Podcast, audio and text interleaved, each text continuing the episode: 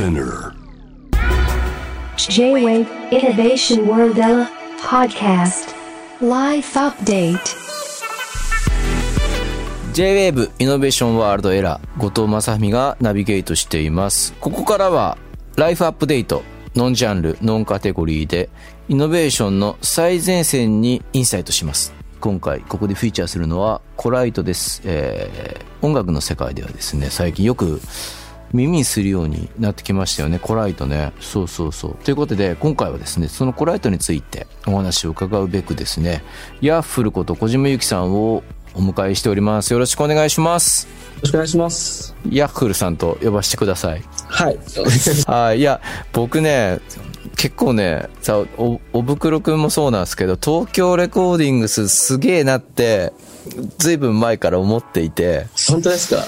いや本当に友達とかとやっぱちょっと音違うよねみたいな、ええ嬉しいです。昨今みんなローエンドとか気にしていろいろ言いますけど僕たちがなんかそういうの言い始めた頃ってはい。やってるの、東京レコーディングスだけ音が違うぜみたいな話になってて。そそう。すげえ音がいいと思ったんですよ本当に。と誰で思ったらイリさんの仕事とかかな？わかんないけど。わすごい若いのにすごい人たちが出てきたぞみたいなこれ変わってくんだなとか思って。い やそんな、買いかぶりですか？そうそうだから今日はなんかねお会いできて嬉しいというか。あありがとうはい。なんかお話お話伺えてすごい嬉しいんですけどそうなんですよね。そうそうコライトねそうそう。でも割となんかね何年か前からポップミュージックだと海外とかだとまあトップライナーっていうかこうメロディーだけ書く人がいたりするんですねす。そうですね、はい。結構分業、まあ結構昔から分業ってイメージはありますね。話によると本当にロンドンとかでスネアだけ触るやつとかがいるとか クレジット文化が大きいんじゃないですかね。だから、このアイディア俺が言い出し、スネアの音俺が決めたんだから俺に印税よこせっていう、端的に言うと。そういうのは日本よりでも確かにそうですよね。そのスネアだけ触ったとか日本だったら流されますよね。そしたらもうドラマーもみんな入れちゃわなきゃいけないっていう感じに、ベーシストもギターもっていう。現場主義みたいなのを感じまして、その、言い出さないといけないんで、これ俺の曲だ、俺の音だって、スタジオにいなきゃいけないっていうそのその人は。あ関係なくても、最初スタジオに突撃してって、うんうんうんアイディアを出して、それが採用されたら、あとはじゃあ、印税いっぱいちょうだいみたいな。なんかそれもそれでがめつい感じしますね、なんかね。ちょっとそういうメンバーあると思います。その、クレジットがやたら増えているっていうのは。ああ、そういう文化なんですね、イギリスとかはね。面白いですね。まあ、わかんない。そんな海外って言っても、まあ僕ヨーロッパが多いんですけど、うんうんうん。じゃあそんな日本、例えば他の国とってられるかわからないんですけど、はいはい。まあなんか日本だと割ともう持ち帰る文化っていうのを感じるんですよね。そう、言い悪いじゃなくて、うんうんうん。例えば曲途中まで誰かと一緒に書いてて、はい。なんかいい感じになってきたなって思う段階で、うんじゃあこれ家一旦家持ち帰ってまた送りますみたいな。っうんうんうん。ていう、なんかこう、一旦検討します文化はこう、あるなと思ってて、確かにそういう流れありますよね。そうするとなんかこう作家性が強くなるというか、一人の世界観がより強く、一旦持ち帰るとやっぱりそうなるじゃないですか、そのどうしてもああ、チーム間のあり方もそもそも日本と海外じゃあり方が若干違うってことですよね、欧米とはね。そうです、欧米、もう現場で作り上げちゃって、もう、はい、OK、かけたっていう、その、完成したっていう、そのノリっていうんですかね。うんうんうん。やっぱどうしてもこう細かいとこ気になっちゃって、いや、これは一旦時間かけて検討した方がいいんじゃないかってこう、思うのか、この今の空気感で全部仕上げちゃってもう変えるっていう、その感覚も、ポライト向きか不向きかっていうのは大きいと思いますね。まあ、言い悪いじゃないですかね。その別にクオリティがだからどうっていう話じゃないですけど。だ欧米とかだとなんかあれですもんね。どっかにこうまとめてクリエイターが集まって作曲したりするんですよね。ロサンゼルスとか、まあリゾートとかもあるみたいですけどね、なんかそういうところでキャンプみんなで進んで、その1週間でこう、例えば、まあ2、30人ぐらいで集まって、うんうんうん。で、例えば2、3人ぐらいの小グループにこう、1日ごとに振り分けていくんですね。だからうんうん。1日で全部曲を完成させて、最後1日の最後にみんなでシェアし合って、で、いいのできたら、それをどっかの有名な人に営業かけるみたいな。なるほどね。俺は絶対できないですね。めちゃコマーシャルな世界だと思うんですだか なるほどね。ら、それを目指せとかっていう、別に皆さんなるそうそうですね。えー亀田誠二さんに一度お話伺ったことがあって、はいはいはい。亀田さんもなんか時々、その自分の修行のために、そういうコライトキャンプみたいのに行くんだって話してましたよ。うん参加したことあるんですか？まあ、緩いのは、あの、あります。3、3 4グループで、一回あったのは、韓国の人たちとのやつで、うん。うん。で、その、向こうも何グループか来てて、東京に来てたんですけど、うんで、こっちも何グループかに分かれてて、一日ごとにこう、なんていうか、スライドしていくっていうか、うん。うん。あれどうなんで運動会みたいな感じの半分けみたいな感じ。コライト文化って、文化っていうかもうこういうスタイルって改めて、そのまあいろんなクリエイターが集まってきなんかを作って、こう割とこうなんていうんですかね、個人の作家性に頼るんじゃなくて、楽曲は割とこう、ポップに鳴らしたものを作って、そのラッパーなりシンガーなりの個性でぶち抜けるみたいな感じに僕は見えていて、えはい。きっと、まあ、そういうとこから名曲が生まれたりもするんだろうけどこうどうなんだろうなって思うところはねちょっとあるあるんですよね生産性の問題、なんか印象も僕は、うん。は早く書けるっていう、あ確かになんかでもスキルのシェアってすごい必要だなって思ったりしますけどねそう、なんか、うんまあ考え方ですけど、そうですね。僕はなんかそういう方が性に合ってるっていうか、うんあとはどうですか？こういうポストコロナっていうか、まあ、ままだ何が起こってるのかってことも僕はそもそもしっかりとは把握できてないですけど、まあ、しばらくの間はきっと僕たちもこうやってリモートで何かをしなきゃいけないみたいな時代が来ていて。まあ、そういう中でちょっと思ったのは僕とかソニーヤッフルさんとかそうなんだけど割とななんて言ったらいいんだろう。自分の場所でカンパケまで行ける環境ってあるじゃないですか。なんとか、はいはい。うん、それなんか頑張って準備しといてよかったなっていうことも思いつつでもなんかロックバンドって真逆ではい。もう徹底的に現場主義というかはいはい。なんならそのプラグインとかのことも一個も分かんないみたいなはいはい。そういう中で生きてきたひ人たちってやっぱ多分今途方に暮れてたりして、助けられることないかなとか思ったりとかね。ただめちゃくちゃハードルは下がりましたよねって思うんですよね。昔ちょっと前に比べたら、はい。ゼロの状態から、うん。そういうちょっと軽く曲作れる家の中でも、うん。例えばバンドでも自分たち、バンドメンバーで録音し合ってって、はい。いうのをこうどんどん敷居下げよう、敷居下げようってするテクノロジーを、あの、開発するのがなんか今トレンドっぽいなとは思ってて、ああ、なるほどね。的な iPhone でできるようにしたりとか、うん、うん、うん、うん。その、本当手軽、昔みたいになんかごっつい防音立ててっていう、じゃなくても、それなりのクオリティでできますよっていう、うん。うん。うんっていうのはなんか楽しみですね。こうデジタルオーディオワークステーションが、あとインターネットが、ダウトこう、インターネットが、その、いろんな人たちに音楽を今日平等に場を開いてくれたこともあるじゃないですか。はい、そうですね。本当、ー誰でも参加していく感じになってますよね。そうですよね。僕らの頃とかやっぱレーベルが、はいはいはい。お前はデビューしてよしみたいな。はい お眼鏡にかなうかどうかそうなんですよ。そういう時代、ハードルですよね。そうなんですよ。そうじゃなくて、もっと民主的になったというか、みんな自分からこう、まあ、サウンドクラウドとかもそうだし、バンドキャンプでもいいけど、自分からエントリーして、始められるっていうのはすごいいい時代になったなと思って。そうなんですよね。だからリソースがこう、いっぱいいろんな人にこう、まんべんなくうん。小さく振り分けられたんで、その、うんうんすげえ昔みたいなめちゃくちゃ予算かかったドメジャーみたいなのが減った分、その、逆に言うとインディーの人たちはすごい出やすくなったなっていうそうですよね。感覚はありますね。はい。うん。ポストコロナの話で言うと、うん。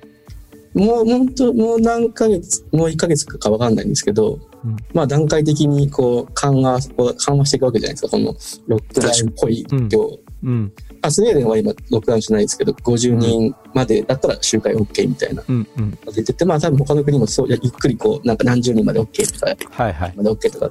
そうするとまた小箱じゃないと、小箱だったらできるみたいな状況になってくるのかなとか。うん。うん。確そかに。れもそれで面白い、面白いなんか不思議な状況で興味深いっていうか、例えば今まで1000人、うん2000人とか1万人とかやってた人たちも、なんか小箱でやるみたいなこともあり得るのかなとか。そうですよね。いや、でも、それは面白いですよね。なんか、みんなが、なんか武道館とかドームを目指すじのも時代でもないというか、そう。まあも、もともとそれが僕は幸せだとはとても思思えないでやってきてますけど、たくさん集めるのが正義じゃないっていうのが、いろんなこう形で変わっていくのが面白いなと思っていて、まあ東京ドームで音楽やって音がいいわけなんてなくて、そうなって、でも50人とかって考えたらもしかしたらもっとものすごい音響に特化して何かができたりする可能性もあったりとか、ライブのああり方も変わるかもしれないですよね。音の感じ方もまた全然違いますしね、少ないと。なんかロックバンドとかも、まあいろんなサイズのところでやりましたけど、はいはいはい。狭いとこは狭いとこで難しかったりするんですよね、こうね。なんかいある、ある臨界点超えるとなんかそういうことになりますよね、なんか。そうなんですよ。何を鳴らしてもすぐ壁、壁、跳ね返ってくるみたいな。しかもそもそもドラムの音がそのでかい、その生音自体でも跳ね返っちゃって、そうなんですよね。ピンとかありますよね。うん。だからなんか割とこう、音楽の、まあ録音とかね、コライトみたいな作り方だけじゃなくて、ヤッフルさんが言うように変わってきますよね。我々のね、こう現場そのものが制限の中から新しいものが出てきてね。そうなんですよそれがまた、絶対それまた、はい、じゃあ元々通りって感じにならないと思うんで、何かしらのまた、なんて残留というか、こう、残りがみたいなのはきっと。それでまた何か解決をしていくんだろうなって思うと、うんうんうん。それは楽しみって楽しみですけど、もうずーっと変遷してたんで、ベートーベンもサブスクなんて考えてなかっただろうし、確かに。なんかまあそうですね、本当音楽って結局、すごく変容していく産業だなと思そうですよね。音だけが大事なわけじゃないですか。レコーディング文化もそんなに長くないし、みたいな。そうです、本当、本当マジで一緒ですよ、さその、広く見たら。音楽産業は死ぬかもしれないけど音楽は死なないっていうのは多分か間違いないと思っててうん普段の実生活には関係ないけど音楽ってずっとあるんだろうっていうのは今え言ってくださったようにこなんか必要としてるんでしょうね人間がねそうなんですよね、だだと思うんですよね。ほんうんそんなに300万年ぐらい、それ600万年、うん。ずーっとあるわけだから、うん。へえ、いや確かに。必要なんだなって。何か我々の生きるところに触ってるんでしょうね音楽がねだと思いますね。うん。そう考えると希望が持てますよね。そうそう。あとは個人的にこう質問の項目の中にある中で、これは聞いてみようと思ったんだけど、プラグインマニアだと。いや、そう言われる確かにね、あのね、あの、こういうのはマニアだって自分で言うと別のマニアが突撃してくる。内容だから怖いんですけど、でもなんかおすすめのものとかありますか？最近。面白い。これ面白いよとか。面白い。うーん、そうですね。で、なんかちょっとな、なん最近ってどんな、どんなのが流行りなんだろうとかってうん。思って、もうなんかな何個何パターンかあるともう3パターンあると思ってて、今最近はいはいはい。つって。うんうん。で、1個は時短系で、うん。なんか今まで30分かかってた作業を1分で終わらせてくれるみたいなやつ。ああ、わかります。はい。AI 系のね、AI 系のやつとか。なんかその、例えば、なんか機械、機材 A と機材 B と機材 C つないでたことを、まあ機材 D だけでできちゃうみたいな、ああ、はいはい。それもありますね。うん。とかじゃなくてシンプルなことなんですけどね。ああ、はいはまあ、けどさっき、あの、大人も言ってた AI 系、い。はいはい。なんかディープラーニングして、うんそのそう本当ディープラーニングしてる俺には分からないんですけど、はいはい。なんか機械がその、えっと、音、マスタリングっていうんですか、ミキシングとかうん。を、まあ、アシストしてくれるっていう、うん。っていうのと、まあ、あと、作曲支援系で、あの、コード進行を勝手に考えてくれるとか、うん。うん。メロディー勝手に考えてくれるとか、うんうん。っていう人たち 人たちの、まあ、3つがあって、逆になんかあんま新しい、聞いたことが新しいこと作りますってやつは最近あんま流行んないなっていうのが、その3つは保守的な向きですもんね。そうですね、敷居を下げるとかあさっきのんバンドマンの話じゃないですけど、うんうん。ちょっと今までプロフェッショナルがやってたことをアマチュアでもできるようにするっていう。のはあると思ってて、まあ AI ブームあるじゃないですか、今度。うん。AI ブームあって、こうまあいろんなことがこう AI でできるようになるって話で、で、まあ、作曲もなんかビートルズの曲っぽいやつを作る AI みたいな、うんうんうん。ありましたね。うん。ありましたよね。なんかあれ以来なんかあんまりそういうニュース聞かないなって思って、うん。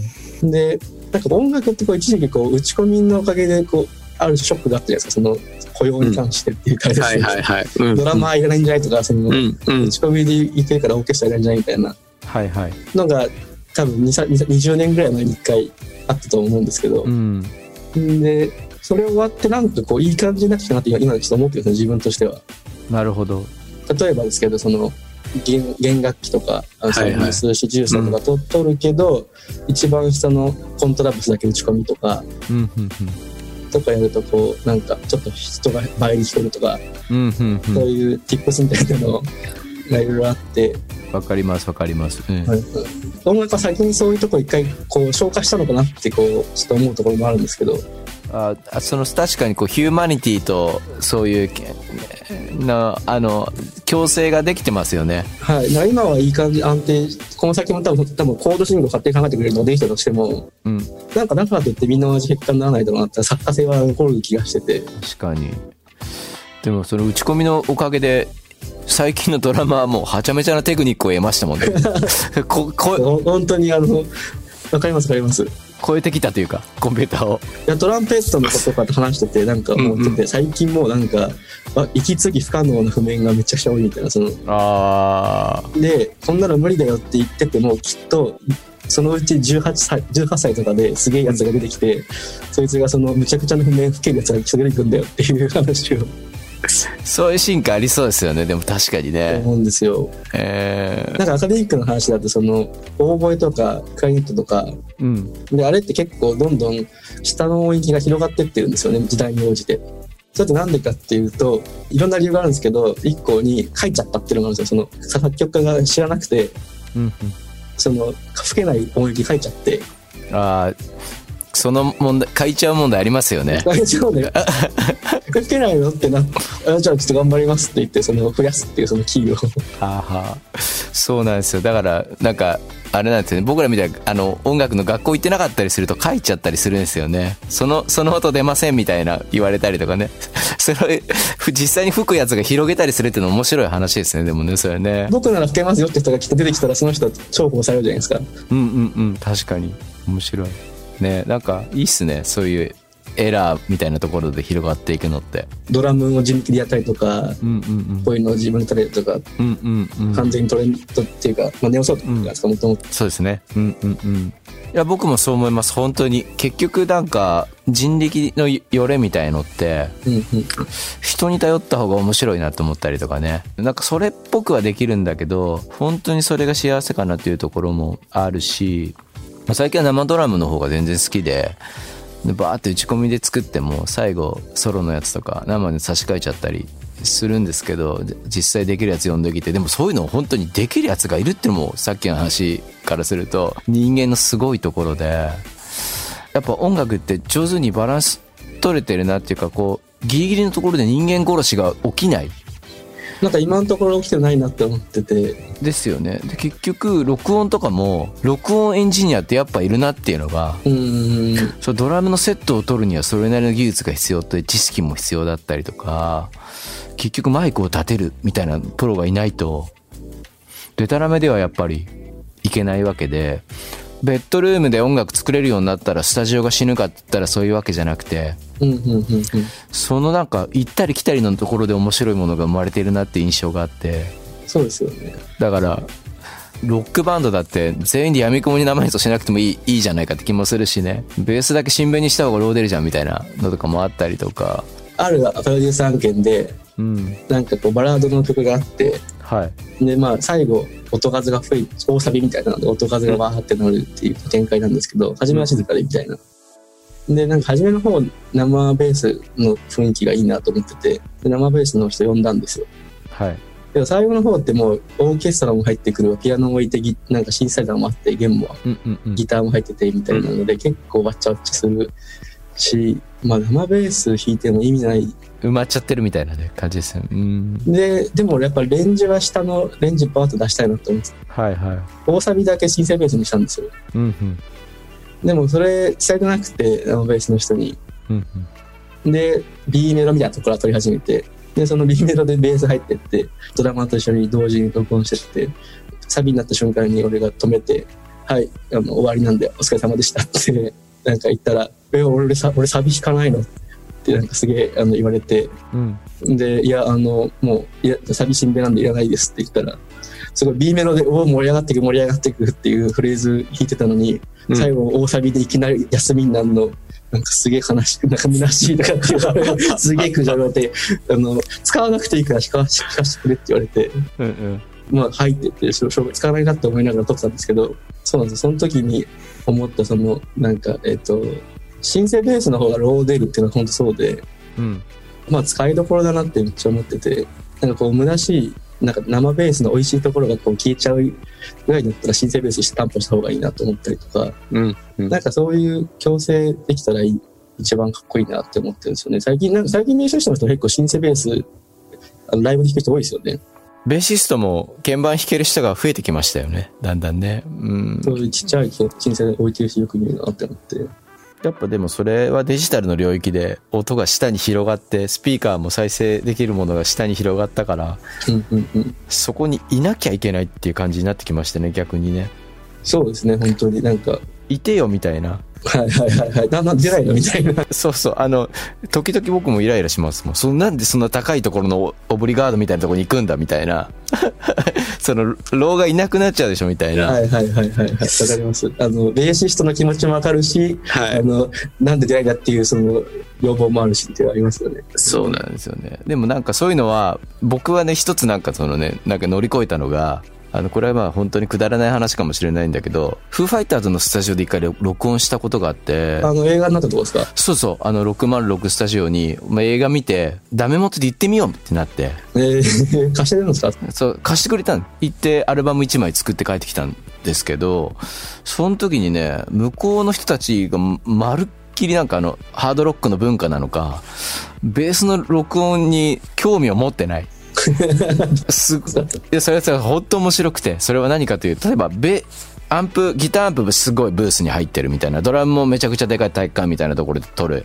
でベースアンプ見当たんねえなみたいな感じでみんなで言ってたら、なんか本当に隅っこの、なんか小屋みたいな、納屋みたいなとこにベースアンプがもう置いてあって。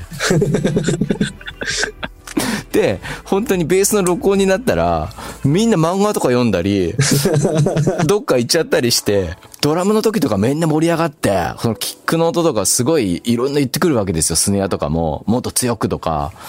ベースになったらさーってみんないなくなって。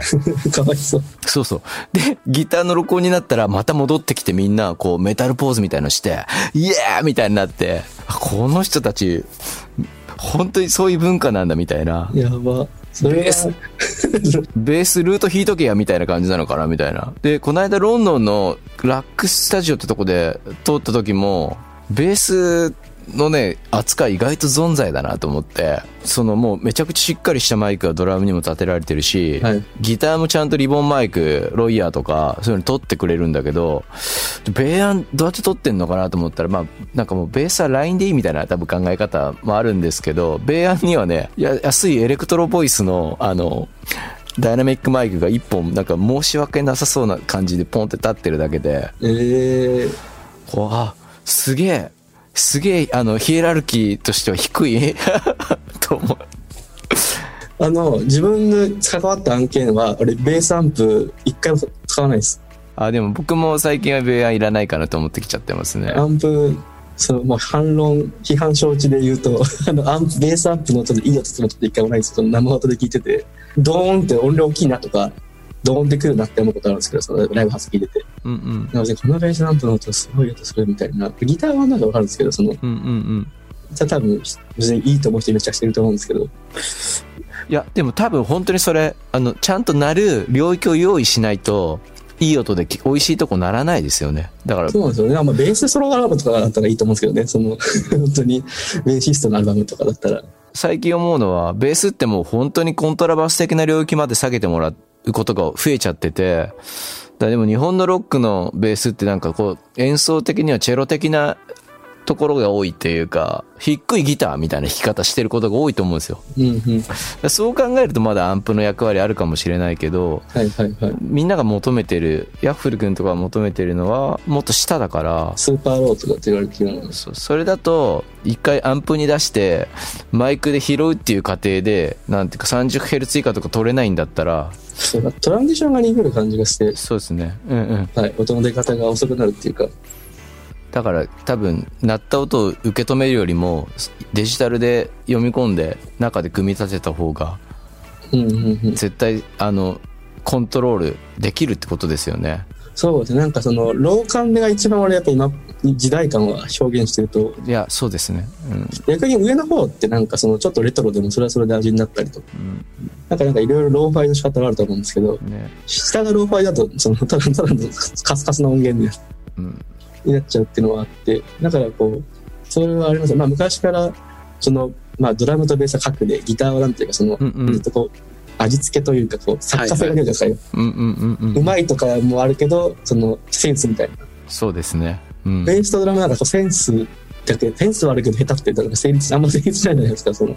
確かに、こう、もう少しアスリート的な要素も求められますよね。そうですよね、そうなんですよ。シビア、もうちょっとシビア。もっとシビアですよね。あギターは突っ込んでるのがちょっとかっこいいとか、はいはいはい。ああるじゃないですか、ロックとか特に。そうそう。だから、ギタリストとかの方があれですよね。その、そういう意味では、許しの多い楽器ですよね。許される。ライブで間違えてもちょっとごまかせますよね。うん。ベーシストがルートを間違えた時のあの、なんかすごい空気感って、わかります。わって思いますね。わかります。ずっしりときますよね。だ、大間違いって感じしますよね。痛いし、そういう、見ないようにするんですけど、心の中でそれ自分がもしライブやってても、いや、面白い。いやーいやーすげえ楽しいですね。またなんかでもどっかでゆっくり話したいですね。ああ、話したいです。はい。ラジオだと短い時間になっちゃうんで。はい。なんか、告知とかありますか？ここではいしておきたいこと。えーっと、去年からずっとアルバムを作ってまして、はい。それが9月頃配信予定なんですけども、その中から先行の、えっと、シングルを5月22日にはい。あの配信スタートしようと思っていましたう。わ、楽しみですね、アルバム。あそうです。なんかあの、それはストックホルムのスウェーデン人のシンガー、結構前からやってるんですけど、うんなんかその子が2、3年ぐらい前に、うんなんか家家でピアノでポロンって弾いてくれたアイデアがあって、はい。なんかそれがすごい素敵だったんで、うん。それちょっとぜひ一緒にやろうって言って、いいですね。なんかそうやって、スウェーデンの人と音源作るとか、もう、やっぱ新しい時代だなって感じしますね。そう、僕も、僕もなんかその北欧シンドロームみたいなの思ってたんで、あうんなんか北欧おしゃれみたいな。これはだいぶ、あの、満たされてますね、その、そういう。いや、いいですね。じゃあ、東京レコーディングプロデューサー、ヤッフルこと小島祐希さんでした。ありがとうございました。ありがとうございました。